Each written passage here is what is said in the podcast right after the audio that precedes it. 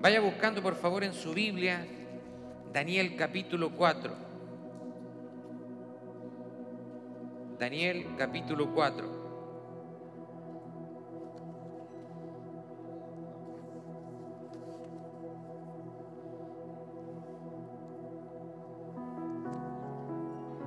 ¿Estamos despiertos esta tarde o no? Amén. Gloria a Dios. Vamos a aprovechar bien este tiempo del mensaje, pero antes quiero hacerle un, un recordatorio amigable, un friendly reminder, como dicen mis hermanos americanos. El servicio en español, ¿a qué hora comienza? A la una. A la una de la tarde, no a la una quince, no a la una veinte ni treinta. Así que, por favor, levántese temprano el domingo. Que no lo ataque el espíritu de Sabanás reprenda a Sabanás. ¿Cuál es ese espíritu? Ese que, hay cinco minutitos más, otros cinco minutitos más. Levántese temprano al día de hoy para llegar a tiempo. ¿Cuántos trabajan aquí? A ver, levanten la mano. ¿Cuántos trabajan? Bastante, bastante. ¿Llega tarde usted a su trabajo o no?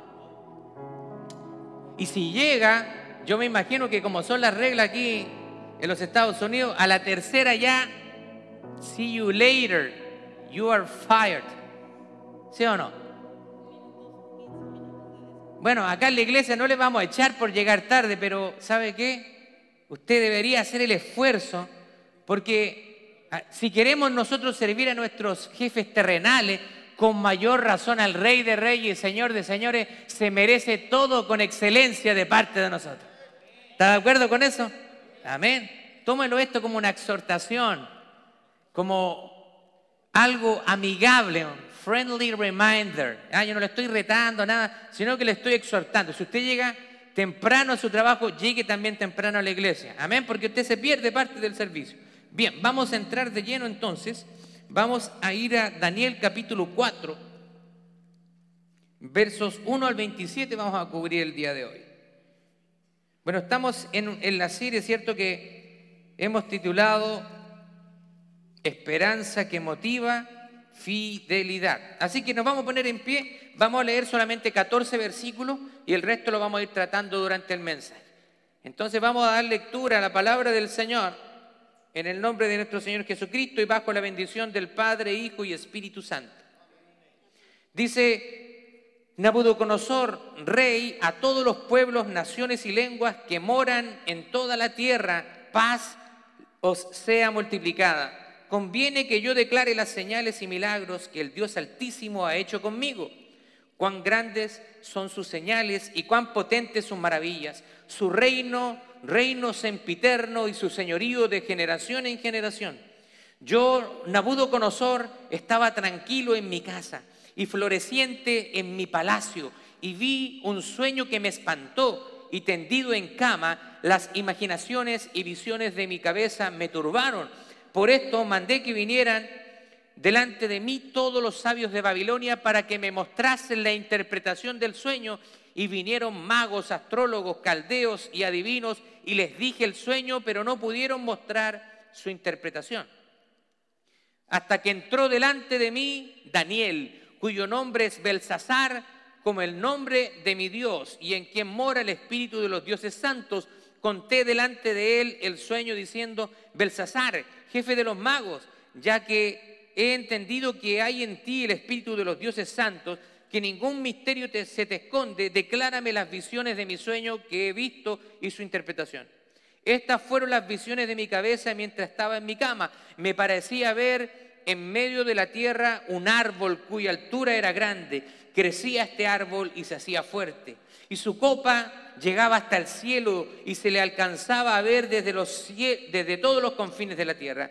Su follaje era hermoso y su fruto abundante y había en él alimento para todos. Debajo de él se ponían a la sombra las bestias del campo y en sus ramas hacían morada las aves del cielo y se mantenía de él toda carne.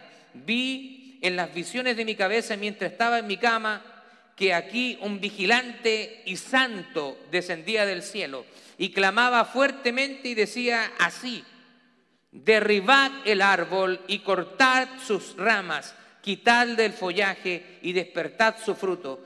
Váyanse las bestias que están debajo de él y las aves de sus ramas. Amén, tome asiento, por favor. El sermón del día de hoy lleva por título El sueño de un árbol. Bueno, continuamos nuestra serie. Este capítulo es realmente asombroso, ya que acá tenemos la conversión del rey Nabucodonosor. ¿Se acuerda de este rey tirano, este rey un poco eh, precipitado para sus decisiones, no le daban respuesta y los quería mandar a matar a todos? Pero acá vemos que él se convierte al Señor. Hay un sueño. Parece que le gusta soñar a este rey. ¿eh? Le gusta soñar. Así que tiene otro sueño. Pero al parecer este sueño, una vez más, era un sueño de parte del Señor. Así que acá vemos la conversión de este rey. Un hombre tirano, un hombre malhumorado, que quería matar a todo el que no cumpliese sus caprichos. Era un rey caprichoso pero pasa de ser un idólatra a adorar al Dios verdadero. ¿Cuántos nos identificamos con Nabucodonosor? En algún momento estuvimos lejos del Señor y ahora adoramos al Dios verdadero. Pasó de ser un hombre violento a un hombre que ahora está deseando la paz a todas las naciones. Mire qué cambio. Un hombre de guerra, un hombre de armas, pero ahora está deseando la paz a todas las naciones. Acá la palabra usada es shelam, que es una derivación aramea del hebreo shalom. No sé si usted se, ha escuchado esa palabra antes. Probablemente sí, hay algunos hermanos que se, se las dan ahí de trilingües y comienzan en las iglesias a veces shalom, hermano. Shalom. Quiere decir en hebreo, la paz sea contigo. Significa paz, prosperidad. Y era un saludo habitual entre los judíos. Así que acá podemos ver cómo ha cambiado el corazón de este hombre. Y eso es lo que sucede cuando conocemos realmente al Dios verdadero. No nos quedamos igual inevitablemente experimentamos un cambio, una transformación, un cambio de mentalidad. ¿Está de acuerdo conmigo? Si hemos sido realmente transformados por Cristo, entonces hay cambios en nuestra vida. No nos vamos a quedar igual. Eh, el día de ayer y esta mañana leí ahí una noticia que supuestamente, digo supuestamente porque yo no lo he confirmado, pero se convirtió al cristianismo un cantante reggaetonero llamado Farruco. Yo digo sinceramente de todo corazón, si es verdad, si fue una conversión genuina, los pies de Cristo, pero como ya quiero un poquito, quiero ver los frutos. Porque la palabra del Señor dice, por sus frutos los conoceréis. Pero mi corazón está quiero alegrarme juntamente con esta persona. Primera de Corintios capítulo 2, verso 16 dice, porque ¿quién conoció la mente del Señor? ¿Quién le instruirá? Más Señor, Él cambia nuestra manera de pensar. Él produce una regeneración en nuestro ser. Estábamos muertos en Él de pensar y ahora comienza en nosotros a trabajar el Espíritu Santo y a moldearnos. Jesús. Acá el rey comienza a narrar su testimonio. Qué poderoso es esto. El rey Nabucodonosor comienza a contar lo que él, la próxima semana, nuestro hermano Ismael va a tocar la segunda parte de este capítulo. ¿Cuántos de nosotros hablamos de nuestro testimonio? ¿Habla usted de lo que Dios hizo con usted? Algunas personas me dicen, pastor, mire, la verdad que yo soy, no soy muy bueno para memorizar versículos y a veces no sé cómo evangelizar a las personas, es contarle simplemente lo que Dios ha hecho con usted. Los testimonios son poderosos porque Dios los usa. Yo he compartido muchas veces mi testimonio. Cuando tengo ocasión de hacerlo, lo hago, cómo Dios me sacó del agnosticismo, del ateísmo, Así que usted no se canse de contar las maravillas que Dios ha hecho con usted. Cuéntele a su familia, a sus compañeros de trabajo. Mira, yo era así antes, pero no soy. El salmista proclamaba lo siguiente en Salmo 96, capítulo 2. Cantad a Jehová, bendecid ¿no? ¿Qué tenemos que anunciar? Las buenas nuevas. Anunciar de día en día todo lo bueno que Él hace. Así que Jesús espera que nosotros Mire lo que sucedió en Lucas capítulo 8, versos 38 y 39. Para ponerlo en contexto, acá está la historia del endemoniado de los demonios. Le rogaba que le dejese estar con él. Jesús había libertado a un endemoniado que vivía entre los sepulcros. Jesús no se lo permitió, lo despidió y le dijo, vuélvete a tu casa y cuenta cuán grandes cosas ha hecho Dios contigo y él había hecho Jesús con él. Yo me imagino este hombre. Había estado quizás años encadenado. Se va y comienza a anunciar por todas las ciudades lo que Dios había hecho con él. ¿Cómo puede callar nuestra boca y no anunciar todo interesante? porque nosotros tenemos lo que se llama los evangelios sinópticos, Mateo, Marcos y Lucas, que narran a veces los mismos episodios, pero algunos nos entregan información en el capítulo 5, verso 20, pero nos da esta información adicional, dice, y se fue y comenzó a publicar en Decápolis cuán grande sucedió y todos se maravillaban. Así que Mateo nos dice que cuando él, yo creo que así como que se quedaban con la boca abierta, así, oh, mira lo que hicieron, ¿acaso este no era el endemoniado ese? ¿Y cuántos que han, han dicho eso de nosotros? Mira este y mira ahora, ¿dónde está? ¿Cómo ha cambiado? ¿Cuántas cosas ha hecho el Señor con su vida? Gloria a Dios, tenemos que anunciar lo que el testimonio en otras personas. Así que todo esto está experimentando el rey Nabucodonosor. Y esto es como Dios verdadero.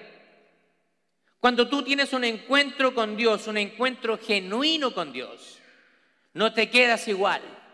Tu vida entera es un creyente genuino o verdadero que haya frutos en su vida. Jesús mismo lo dijo, por sus frutos postea versículos bíblicos en Facebook, los conoceréis. No dice eso. Dice eso, no. No, no dice eso. Ni porque anda, ¿cierto?, hablando con un... Porque el lenguaje a veces pareciera ser que expresa algo, pero tiene que haber una realidad evidente de transformación en nuestra vida. ¿Sí o no? Aquí nos podemos venir bien bonitos, bien así, presentadito, bien santito, hasta con la aureola aquí arriba. Y llegamos y recibiendo una revelación de parte de Dios. Porque algunos quieren mostrar una apariencia de piedad, que ellos son más santos que otros. Vemos en la manera de vestirse. Si el predicador se sube con corbata, entonces es pero santificado, pero al máximo. No es eso sino que la transformación viene de aquí adentro hacia afuera. la vestimenta es importante porque la Biblia nos habla de vestir con prudencia, con cordura, ¿cierto? Tenemos que venir presentables acá, provocativa, sobre todo nuestras hermanas, ¿cierto? Pero estamos hablando de que tiene que haber una transformación en frutos podemos concluir ser simpáticos. a mí me gusta ir a la iglesia, es buena onda ir a la iglesia. Pero después, ¿qué hace cuando la iglesia? Pero nadie, no me gusta. Le, se sienten bien cuando viene, simplemente el Espíritu Santo no está en ellos. Nunca han hecho una confesión genuina. Algunas veces creemos que es el mundo y a veces no lo son. Algunos no lo son. Tenemos esa tendencia, ¿no? Hay personas que realmente no nos son y con el tiempo nos damos cuenta. Ahora esto es algo triste, es algo lamentable, la verdad. El apóstol Pablo, verso 19, no lo digo yo, lo dice la palabra de Dios. Mire lo que dice, salieron de nosotros, pero no eran de nosotros, porque si hubiesen sido para que se manifestase, ¿qué cosa? Que no todos son de nosotros. A eso se refiere no salir de una iglesia, porque hay personas que a veces por diferentes razones a permanecer en la fe. Si usted se cambia de ciudad, usted va a buscar un lugar donde congregarse porque usted pertenece a la familia de que le sucediera todo esto al rey Nabucodonosor. Tuvo que ser quebrantado, tuvo que ser humillado, porque no había reconocido verdaderamente. Nosotros pensamos que no necesitamos a Dios. Todo anda bien tenemos dinero, tenemos un trabajo estable, tenemos amigos, tenemos. No necesitamos a Dios. Ahí es cuando Dios nos ve desde el cielo y nos dice, este hombre orgulloso tengo que quebrantarlo. Y fue lo que sucedió con Nabucodonosor. Yo he hecho mi reino, miren todo lo que he conseguido, orgulloso. El orgullo, así como te puede llevar tan alto, te puede Acá vemos a este rey que cree que tiene todo, es una persona orgullosa. Antes de la caída vemos acá un hombre orgulloso. Si está el yo, el yo-yo, los hermanos yo-yo, todo yo. Yo no necesito a nadie, te aseguro. Pero era una seguridad falsa. El dinero, el poder, todo lo material que él tenía era una seguridad falsa. Porque usted puede tener... Dios puede usar cualquier medio para llamar su atención. Acá el rey tuvo un sueño que lo atormentó, con el cual estaba intranquilo. necesito a Dios. Tengo de todo, tengo trabajo, tengo esposa, tengo dinero, tengo salud, tengo carro, tengo casa, etc. Pero Jesús nos advirtió, luego de avaricia, porque la vida del hombre no consiste en la abundancia de los bienes que posee. Muchas veces queremos tener satisfacción. Gente de mucho dinero que han mostrado que no son satisfechos.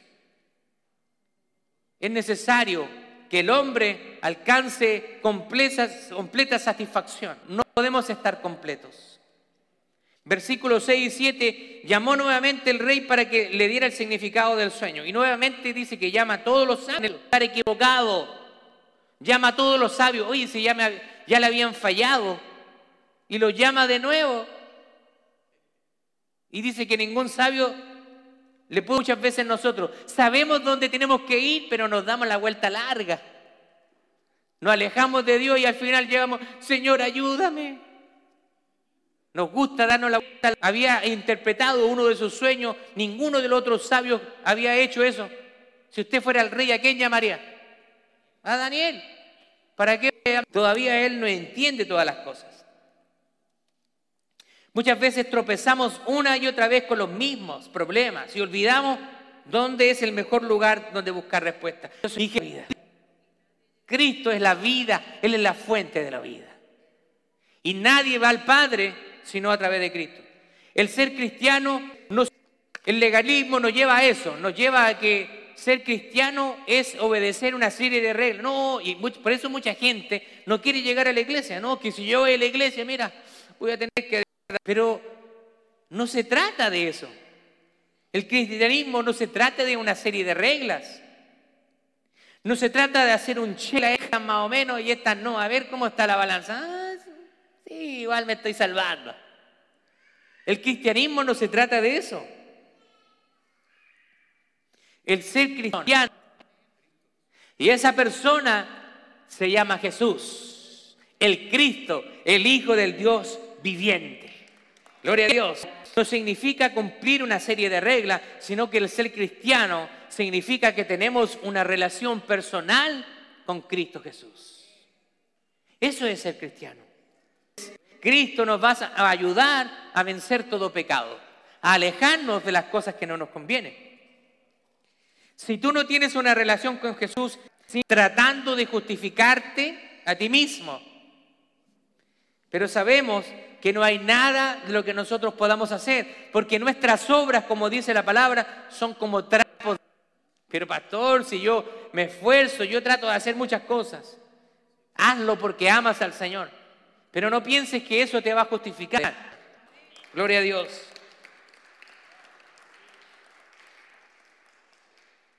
Pero los que gozamos de una relación con Jesús, estamos gozándonos en su presencia. El rey hace mención al nombre de esto.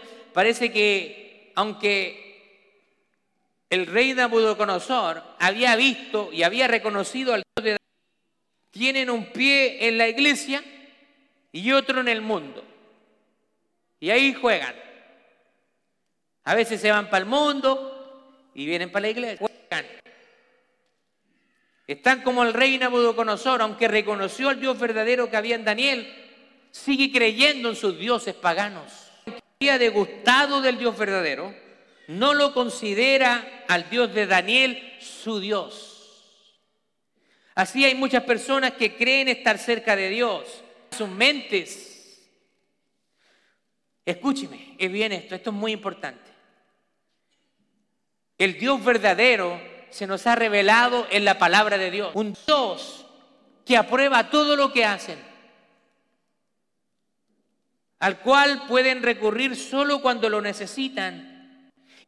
Ese Dios han creado en su mente. Un Dios que no exige santidad. Un Dios que le permite vivir como se le da la gana. Sin santidad nadie verá al Señor. El Señor nos dice, sean santos porque yo soy santo. Hay un completamente alejada de Dios y piensan porque mencionan el nombre de Dios que tienen una relación con Dios, pero no es así. Ay, papito Dios, gracias. Boca que habla de papito Dios y papito Dios. Después esa misma boca es grosera, una boca blasfema, una boca mentirosa. El Dios de la Biblia es un Dios santo, al cual tenemos que acercarnos con respeto, con reverencia. Cuando nosotros vemos en la Biblia, cuando los tiró a tierra y temblaban de miedo. Hoy en día nos creemos con derecho para venir delante de Dios. Yo soy tu hijo. Hay gente que le habla así a Dios. Yo soy tu hijo, soy tu hija. Así que ahora yo decreto, yo declaro eso en la Biblia. Yo declaro ahora que va a suceder esto. ¿Te crees Dios? Establezco, decreto, declaro. De ese versículo mal sacado de contexto, dice que hay poder en la lengua, es un proverbio, pero significa que con nuestra boca podemos destruir, podemos entregar palabras que dan a creer un cristianismo totalmente alejado de la Biblia. Y hay gente que se agarra a estas cosas. Yo estoy declarando. No sucede. Ahora, si usted cree que tiene poder para declarar, yo lo invito a que me acompañe y vamos ahí al hospital Heisinger. ¿Quién se atreve a ir conmigo? ¿Cree usted que tiene poder para declarar sanidad? Vamos.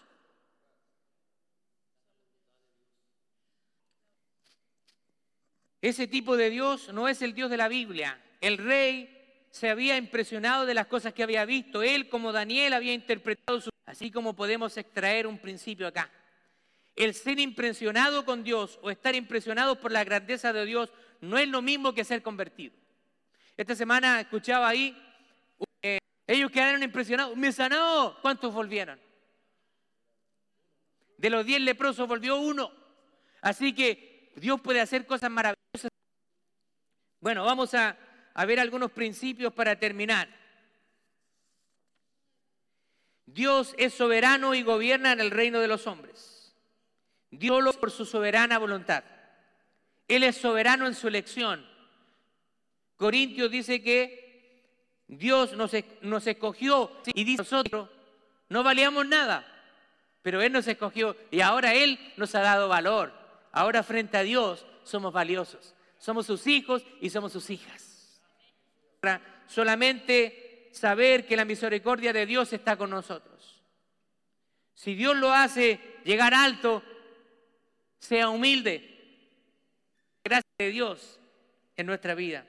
Finalmente el rey Nabucodonosor llega nuevamente a Daniel, aunque llama a todos los sabios, él sabe que no en Daniel hay algo diferente. En Daniel hay algo especial que solamente Dios puede poner en el hombre y en la mujer, y es su espíritu.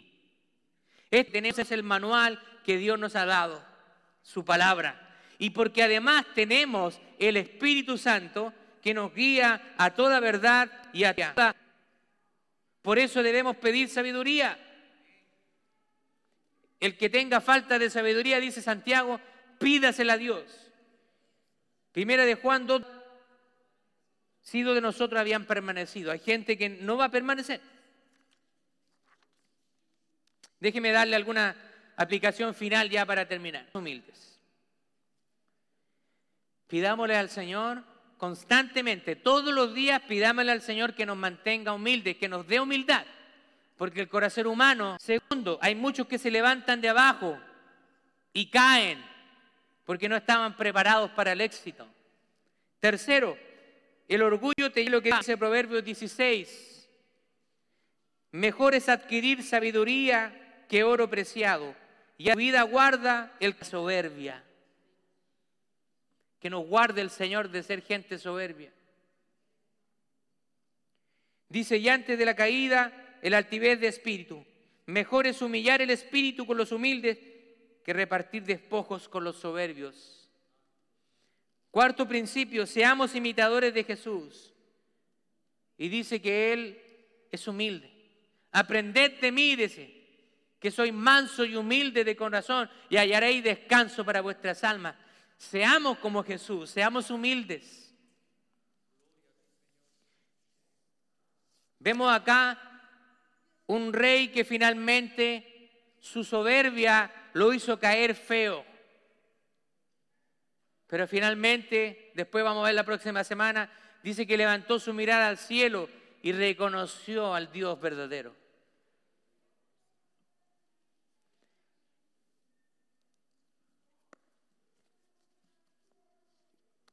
Que el Señor nos guarde de toda altivez, de todo orgullo.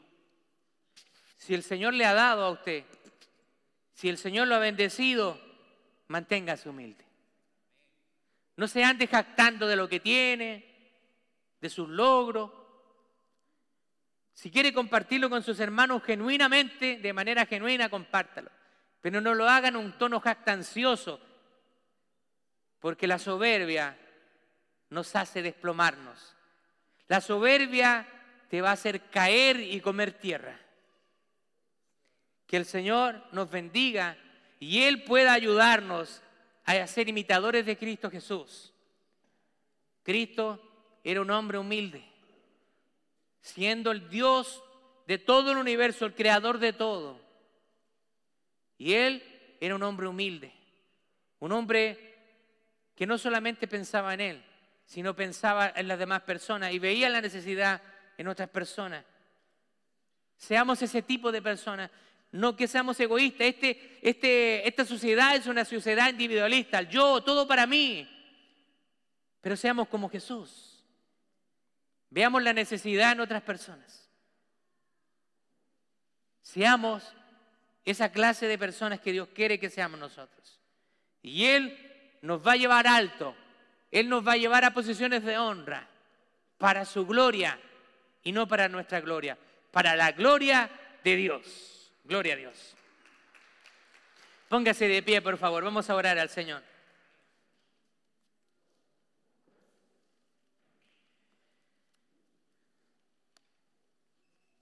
Y vamos a comenzar a prepararnos para la Santa Cena. Padre Celestial, en estos momentos, Señor, te doy muchas gracias por tu infinito amor y misericordia hacia con nosotros, Señor. Quiero Pedirte, Señor, en esta tarde que esta palabra pueda depositarse en nuestros corazones y podamos ponerla por obra. Ayúdanos, Señor. Si hay orgullo en nosotros, si hay altivez, si hay orgullo, por favor, Señor, ayúdanos. Nos humillamos delante de ti. Señor, no hay nada que nosotros podamos alcanzar por nuestra fuerza si es que en tu soberana voluntad tú no lo permites. Señor, Ayúdanos a ser ejemplo para los demás. Ayúdanos a ser luz. Ayúdanos a poder compartir nuestro testimonio como hablábamos el día de hoy, Señor. A dejar a un lado toda altivez, toda autosuficiencia, Señor. Toda soberbia, Padre. Ayúdanos, Señor. Solamente a ti damos gloria. Solamente a ti entregamos la gloria y la honra. Solamente tú eres digno de adoración. Y a ti alzamos nuestras manos, Señor. Y te reconocemos como un Dios poderoso, como el Dios y el Señor de nuestra vida. Nosotros, Señor, somos simplemente polvo.